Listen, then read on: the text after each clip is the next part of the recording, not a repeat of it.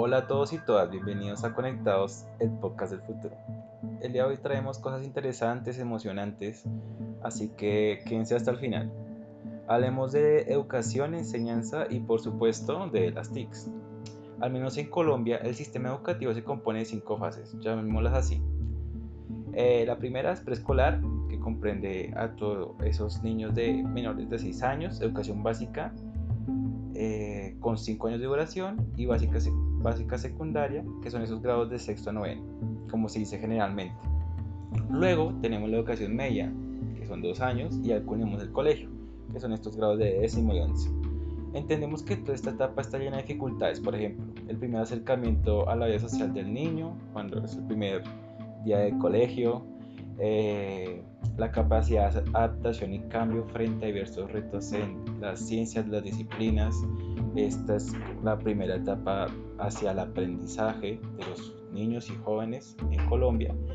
Y por supuesto no olvidemos la adolescencia. Es como una faceta que te coge de imprevisto en los últimos años del colegio y es un factor, un reto adicional sobre otros, otras eh, dificultades que afrontamos no solo los estudiantes, sino también los docentes en las instituciones y también las entidades encargadas de evaluar la calidad de la educación.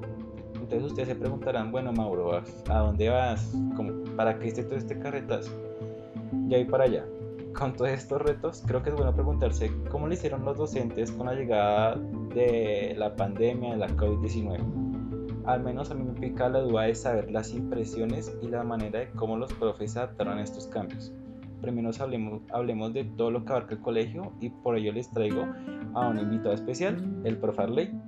Él es docente profesional con más de 10 años de experiencia en docencia, gobierno escolar, ha sido director de grupo, tiene una amplia experiencia en cátedra de ciencias sociales, economía, política, historia y paz. Es egresado a la Universidad Distrital José, José Francisco de Caldas en educación básica con énfasis en ciencias sociales. Profe, es un gusto tenerlo acá, ¿cómo está?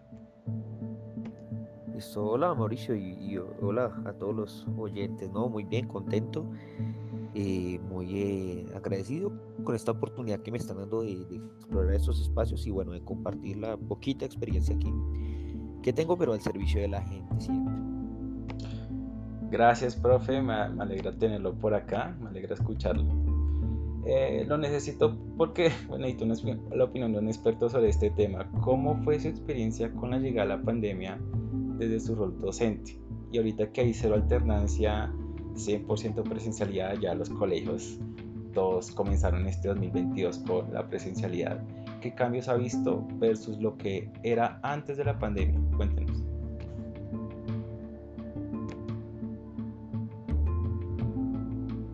Unos escenarios interesantes cuales como, vos lo leíste ahí en, el, en, la introducción, como lo, mencionaste en la introducción, pues.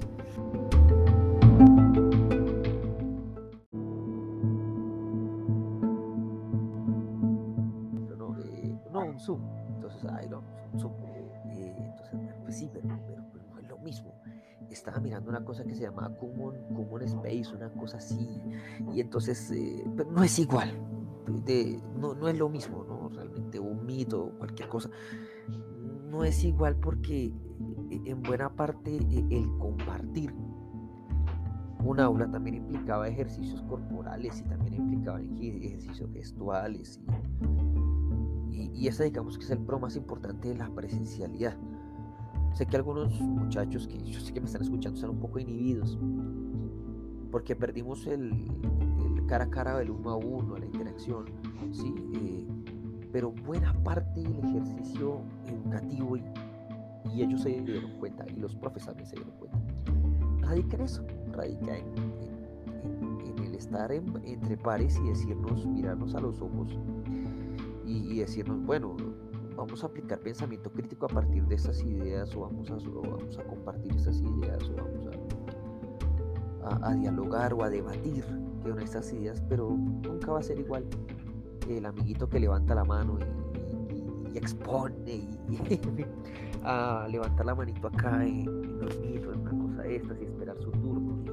Nunca va a ser igual, nunca va a ser igual, eh, por más que tengamos las cámaras, por más que, Además que pasamos unas vergüenzas tremendas. A mí me parece que la virtualidad tuvo su lado también tremendo. Y fue este desfile, pero con todo respeto lo digo, ¿no? Este desfile de familiares, de mascotas, ahora las mascotas. Genial. Yo tuve perros, gatos. en mi clase no, yo no veía nada. Yo le preguntaba a ellos, bueno, chido, pero ella, tal cosa. Y entonces, no, sí, profe, bueno, tenga el gato ahí, pero trabaje, y, y participe y dígale al gato que esté quieto menos mientras usted está hablando o exponiendo, dígale al gato que no se me atraviese en la cámara. en fin, eso era, era tremendo. Bueno, pero, pero era, digamos, ya esas inhibiciones pues, se van. ¿Por qué? Porque el, porque el muchacho se siente más cómodo en su espacio académico.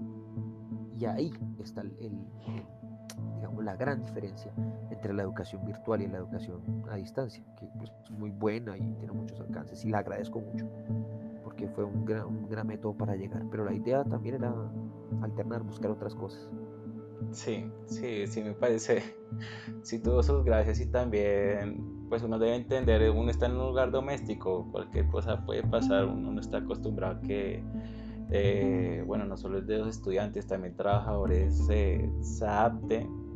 Eh, pues a estar encerrados y ese espacio que uno considera para descansar, ya uno, lo ya uno, al menos yo no lo empiezo a sentir como, bueno, aquí descanso, porque pues si uno lo habitúa para cosas de estudio, cosas de trabajo, pues eh, empieza a cambiar esa percepción de los espacios que tenemos y, en últimas como, como qué tanto dejamos que esas tecnologías pues eh, tengan una participación en, esos espacios personales que tenemos.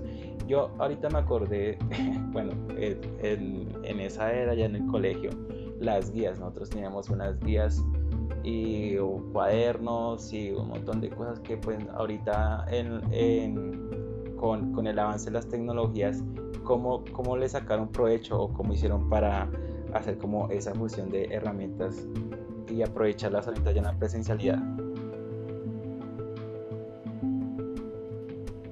Bueno, no, aquí yo, yo, yo tengo que decirlo también. usted fue excelente estudiante, hermano. Usted no le para eso, pero bueno, las guías, le cuento que las guías, digamos, fueron como el, soporte físico del trabajo que hacían los chicos.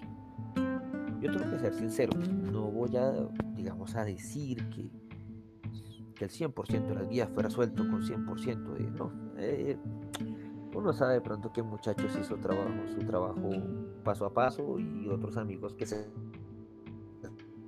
saltaron los pasos en el proceso, digámoslo así. Mm, digamos la guía era como el soporte principal y lo que hacíamos con diferentes plataformas, diferentes páginas o inclusive aplicaciones, porque yo creo que eh, mis profes que me oyen al otro lado saben que Quizzes fue una herramienta impresionante que Google Maps fue otra herramienta impresionante, que bueno, tantas que se pueden nombrar ahorita. Digamos, fueron como complementos, ¿no? Entonces, eh, el libro principal era uno, el complemento era otro. El, eh, de la guía extraemos el tema general y, los lineamientos curriculares para todo el año, los conceptos, la malla y, se complementaba con una página, ¿cierto? ¿Por qué? Pues porque tomo las guías y los materiales de trabajo pues obedecen a un, valga la redundancia, un trabajo intelectual de los profesores. Entonces los profesores tenemos que sentarnos a revisar qué estándares pide el Ministerio de Educación y todas estas cosas y con base en eso pues, elaboramos las guías. Las editoriales también, obviamente también tienen un papel importante ahí. Pero, pero pues sí, digamos las guías tuvieron su, su rol y su papel es que digamos fueron como la orientación y de ahí en adelante pues usábamos las diferentes páginas para complementar lo que estaba en la guía y evaluar de otras maneras. Porque sea una cosa, Mauro, o sea, yo entiendo, y esto es un concepto para todos, para todos, pues que necesitamos sacar muy buenos resultados en las pruebas a ver, porque las pruebas a ver nos abren puertas. Y lo digo como egresado de universidad pública y persona con, con un puntaje relativamente bueno para poder ingresar. No sé qué hubiera sido de, mi futuro sin, sin haber ingresado a una universidad pública pero, pero hay que buscar otras formas de evaluar.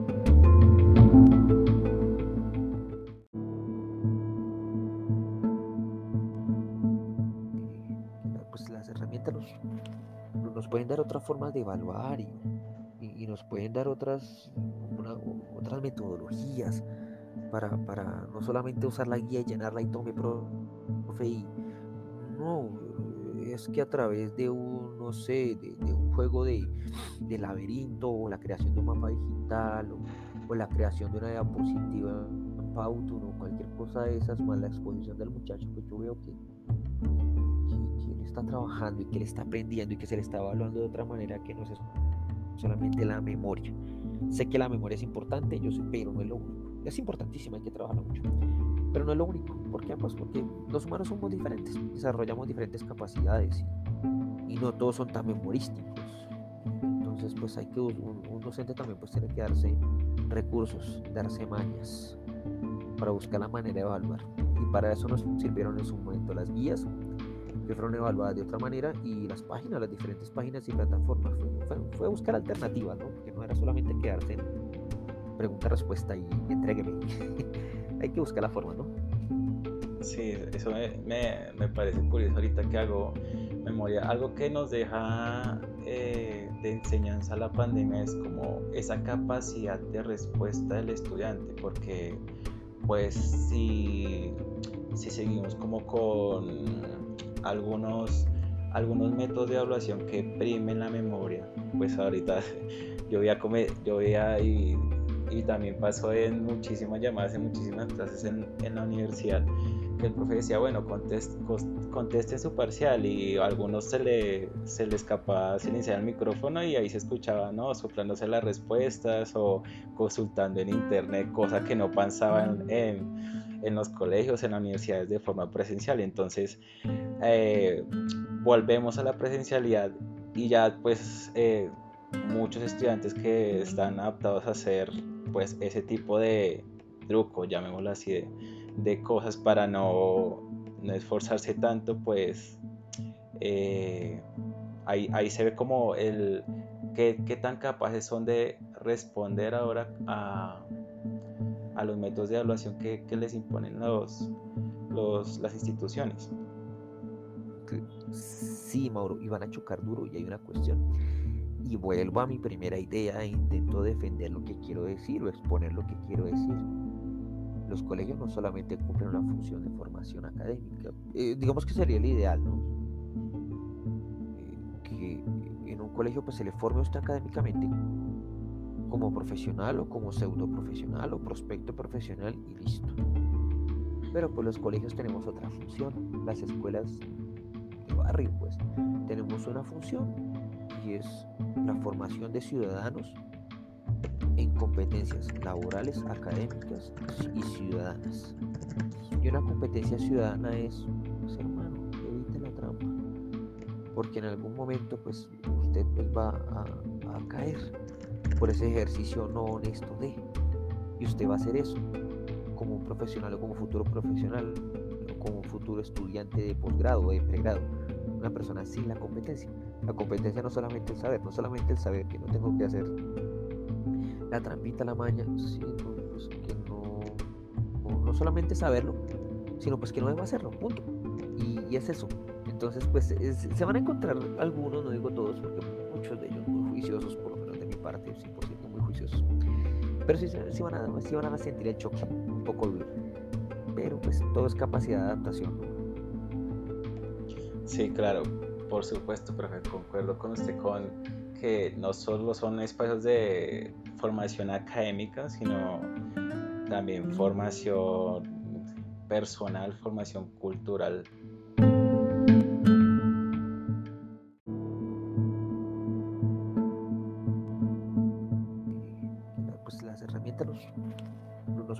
Formas de evaluar y, y nos pueden dar otras otras metodologías para, para, no solamente usar la guía y llenarla y tome profe y no es que a través de un no sé de, un juego de, de, laberinto o la creación de un mapa digital o, la creación de una diapositiva en Powtoon o cualquier cosa de esas más la exposición del muchacho pues yo veo que, está trabajando y que él está aprendiendo y que se le está evaluando de otra manera que no es solamente la memoria Sé que la memoria es importante, yo sé, pero no es lo único. Es importantísima, hay que trabajarla mucho. Pero no es lo único. ¿Por qué? Pues porque los humanos somos diferentes, desarrollamos diferentes capacidades y, y no todos son tan memorísticos. Entonces, pues hay que, un, un docente también pues tiene que darse recursos, darse mañas para buscar la manera de evaluar. Y para eso nos sirvieron en su momento las guías, que fueron evaluadas de otra manera, y las páginas, las diferentes páginas y plataformas. Fue, buscar alternativas, ¿no? Porque no era solamente quedarse en pregunta-respuesta y entrégueme. Hay que buscar la forma, ¿no? Sí, eso me, me, parece curioso ahorita que hago memoria. Algo que nos deja eh, de enseñanza la pandemia es como esa capacidad de respuesta del estudiante, porque pues si, si seguimos como con algunos algunos métodos de evaluación que primen la memoria, pues ahorita yo veía, comer, yo veía y, y, también pasó en muchísimas llamadas, en muchísimas clases en, en la universidad, el profe decía, bueno, conteste, conteste su parcial y a algunos se le, se le escapaba silenciar el micrófono y ahí se escuchaba, ¿no? Soplándose las respuestas o consultando en internet, cosa que no pasaban en, en los colegios, en las universidades de forma presencial. Entonces, eh, volvemos a la presencialidad y ya pues eh, muchos estudiantes que están adaptados a hacer pues ese tipo de truco, llamémoslo así, de de cosas para no, esforzarse tanto, pues eh, ahí, se ve como el qué, tan capaces son de responder ahora a, los métodos de evaluación que, les imponen los, las instituciones. Sí, Mauro, y van a chocar duro y hay una cuestión. Y vuelvo a mi primera idea e intento defender lo que quiero decir o exponer lo que quiero decir los colegios no solamente cumplen una función de formación académica, eh, digamos que sería el ideal, ¿no? Eh, que en un colegio pues se le forme a usted académicamente como profesional o como pseudo profesional o prospecto profesional y listo. Pero pues los colegios tenemos otra función, las escuelas de barrio pues tenemos una función y es la formación de ciudadanos en competencias laborales, académicas y ciudadanas.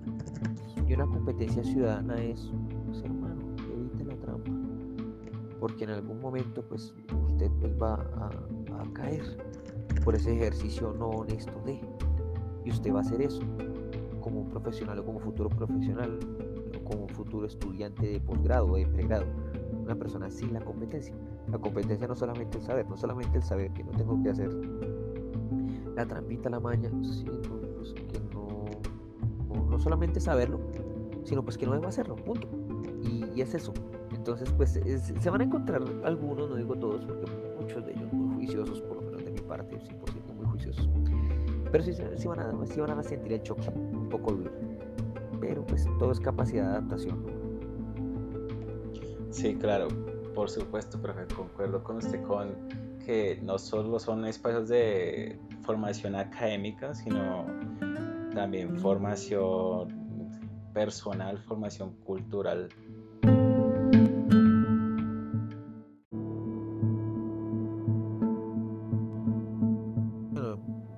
35 tengo, no me da pena decirlo.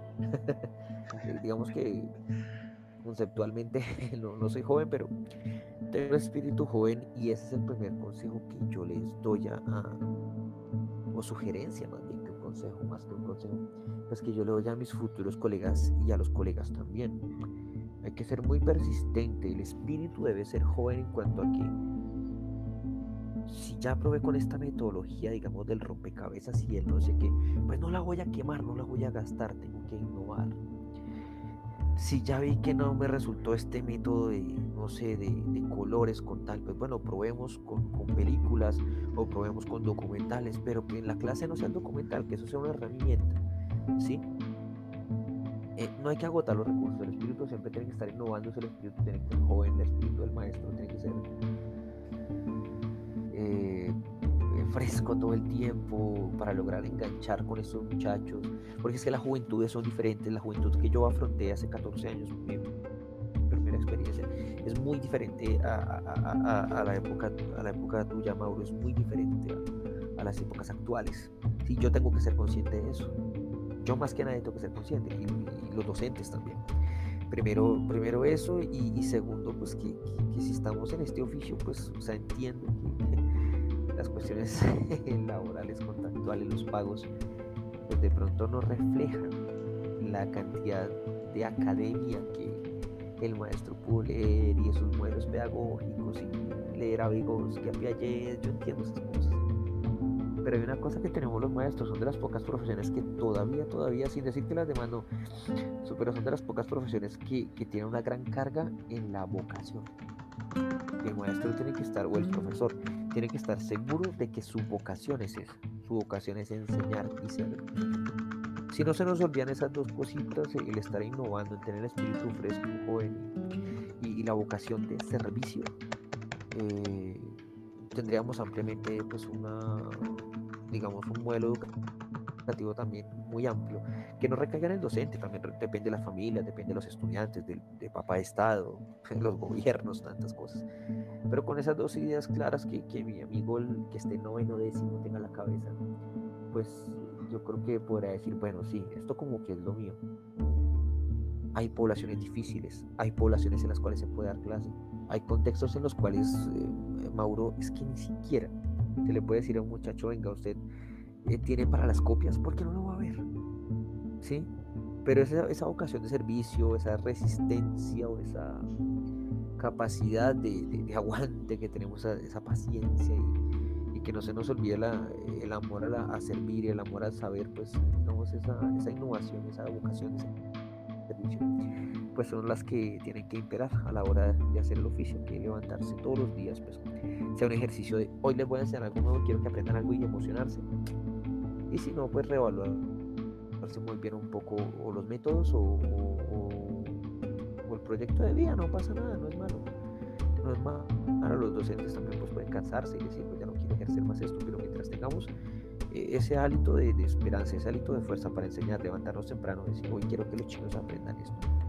Ir mentalizado en esas cosas, pues yo considero que con esa innovación y con, con esa vocación, pues yo considero que, se pueden lograr algunos cambios interesantes por parte de mis colegas. Hay gente muy valiosa en este gremio, gracias a Dios. Hay gente muy, muy valiosa y que sigan trabajando, que sigan trabajando, profesor, seguir trabajando duro para, para poder sacar esto adelante.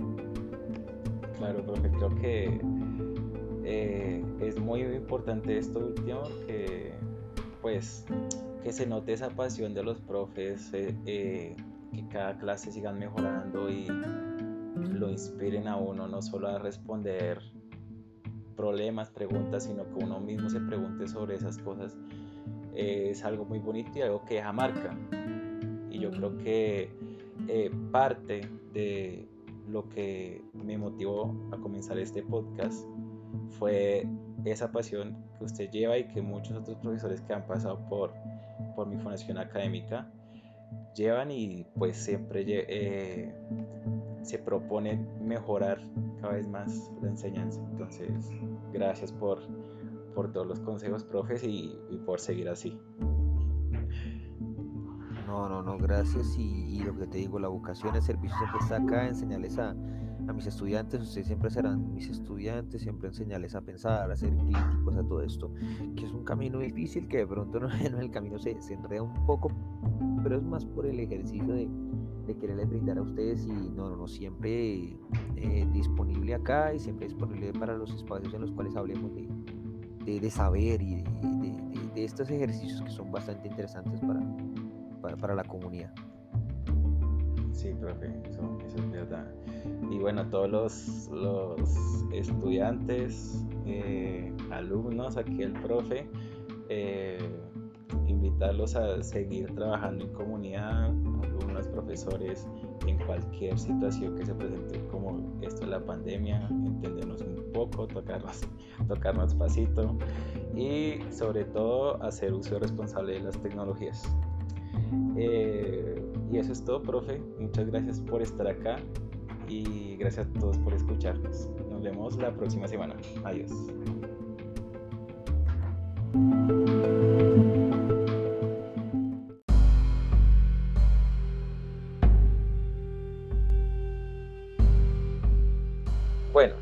Somos un escalón más en las universidades que ha pasado.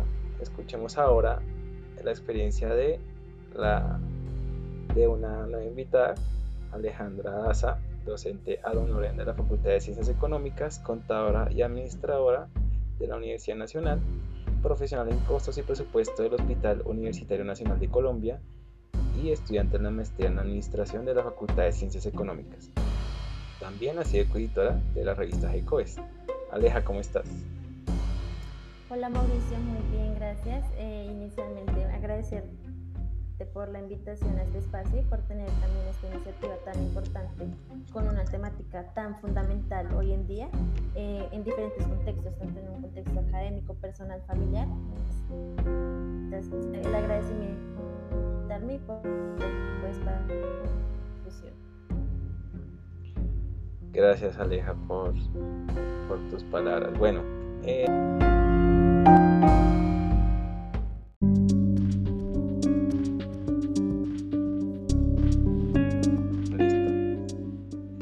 alegra. Cuéntanos un poco tu experiencia como docente en el contexto de la pandemia, cómo has aprovechado las TICs y algo que le, algo, algo que le saques de ventaja al momento de hacer tus clases, algunas dificultades, cuéntanos un poco. Eh, ok, bueno, pues claramente la experiencia o todos estos retos que se han presentado dada la pandemia, dada el COVID-19, son eh, aspectos y situaciones que creo que ninguna persona había imaginado. Y es una situación que nos afecta tanto a los docentes como a los estudiantes. Para nada estamos preparados ni para una pandemia ni, y tampoco para enfrentar diversos retos que surgen a raíz de la misma. Eh, siendo uno de estos retos para estudiantes y profesores la virtualidad en el contexto académico y específicamente en el contexto o teniendo en cuenta la Universidad Nacional de Colombia que antes de la pandemia era 100% virtual.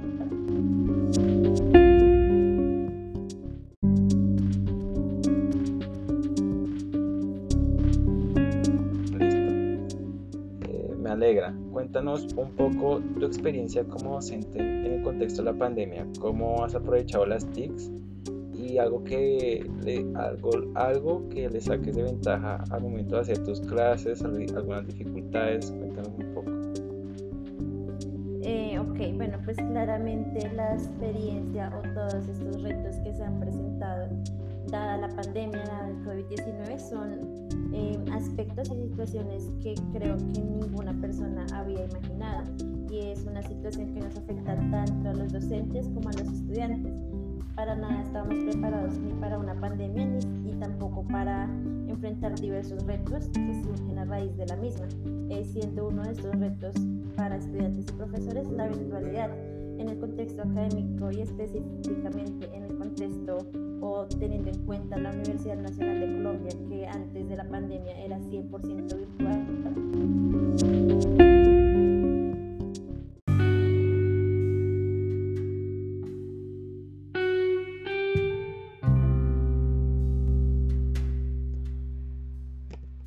Bueno, como han podido escuchar, estas experiencias son una pequeñita muestra de los cambios que hemos tenido por la situación actual. También consejos que seguro aplicaremos como estudiantes, profesores o desde cualquier otra perspectiva en nuestro diario vivir. Me despido no sin antes comentarles algo que puede interesarles. Este año comenzó Misión TIC 2022, un programa gratuito del Ministerio de las TICs en Colombia busca formar a jóvenes de décimo y décimo grado de colegios oficiales del país y colombianos mayores de 18 años interesados en desarrollar sus habilidades de programación. Los invito a informarse y poder participar de los cupos que están dando. Nos conectamos la próxima semana. Adiós.